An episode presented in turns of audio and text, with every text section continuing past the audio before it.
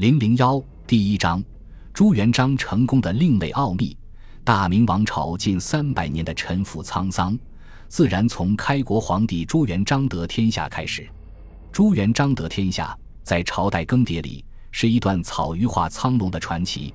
放牛娃出身的苦孩子，削平群雄，北逐暴元，开创享国近三百年的大明王朝，赫然成为中华五千年出身最贫寒的开国皇帝。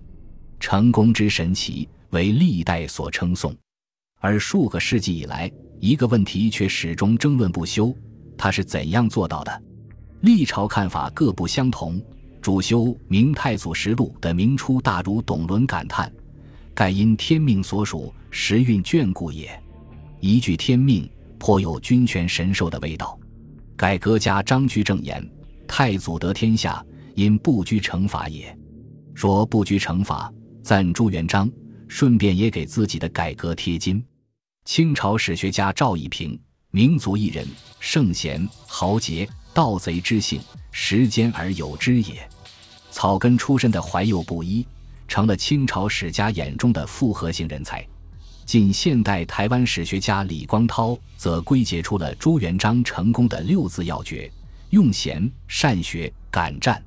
时代更迭。后世旁观者清的见解各有千秋，各有千秋的见解串联起朱元璋的成功史。无数的历史画卷中，被遗忘的却是发生在大元朝至正二十年（公元一千三百六十年）的一个盲点。恰是这个盲点，藏着朱元璋问鼎江山的答案。这个盲点是一次普通的问答，主人公是朱元璋与刘基，背景简单。一个是以占有南京、基业出力，却身处元朝廷张士诚、陈友谅三强夹缝中争天下局面正走到十字路口的红巾义军将领朱元璋；一个是声名在外的江东大儒，乱世中久立沉浮，经多次邀请方投奔而至，初来乍到的大谋士刘基。对话的内容很复杂，后世多注意了刘伯温进献的堪比隆中对的十五十八策。却忽略了其中朱元璋的一个问题以及刘基的回答：“义军九恶论。”朱元璋的问题是：天下义军、红巾军等反元农民军之所以屡起屡灭，难以成事，其根由在何处？刘基答：“所谓义军，虽一时兵势浩大，却多难长久，其原因正在于九恶。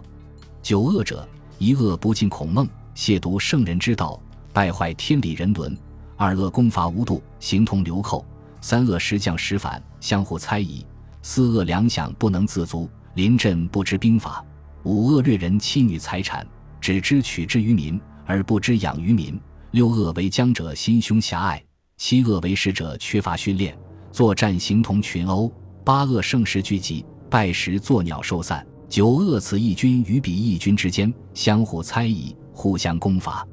十载，朱元璋边听边闻之勃然色变，而刘基却毫无惧色，继而总结发言：“九恶不除，虽称义军，实则草寇刘贼。”这番宏论实在是大胆。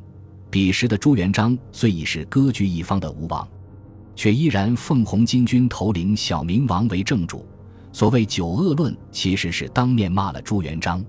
刘基话音刚落，朱元璋愤然而起，置杯怒目，眼看着。刘基仿佛要人头不保了，然而片刻之间，朱元璋朗声大笑，满面怒气化作乌有，一句赞叹脱口而出：“千古名骂，万载相传。”刘基没有骂错，朱元璋更没笑错。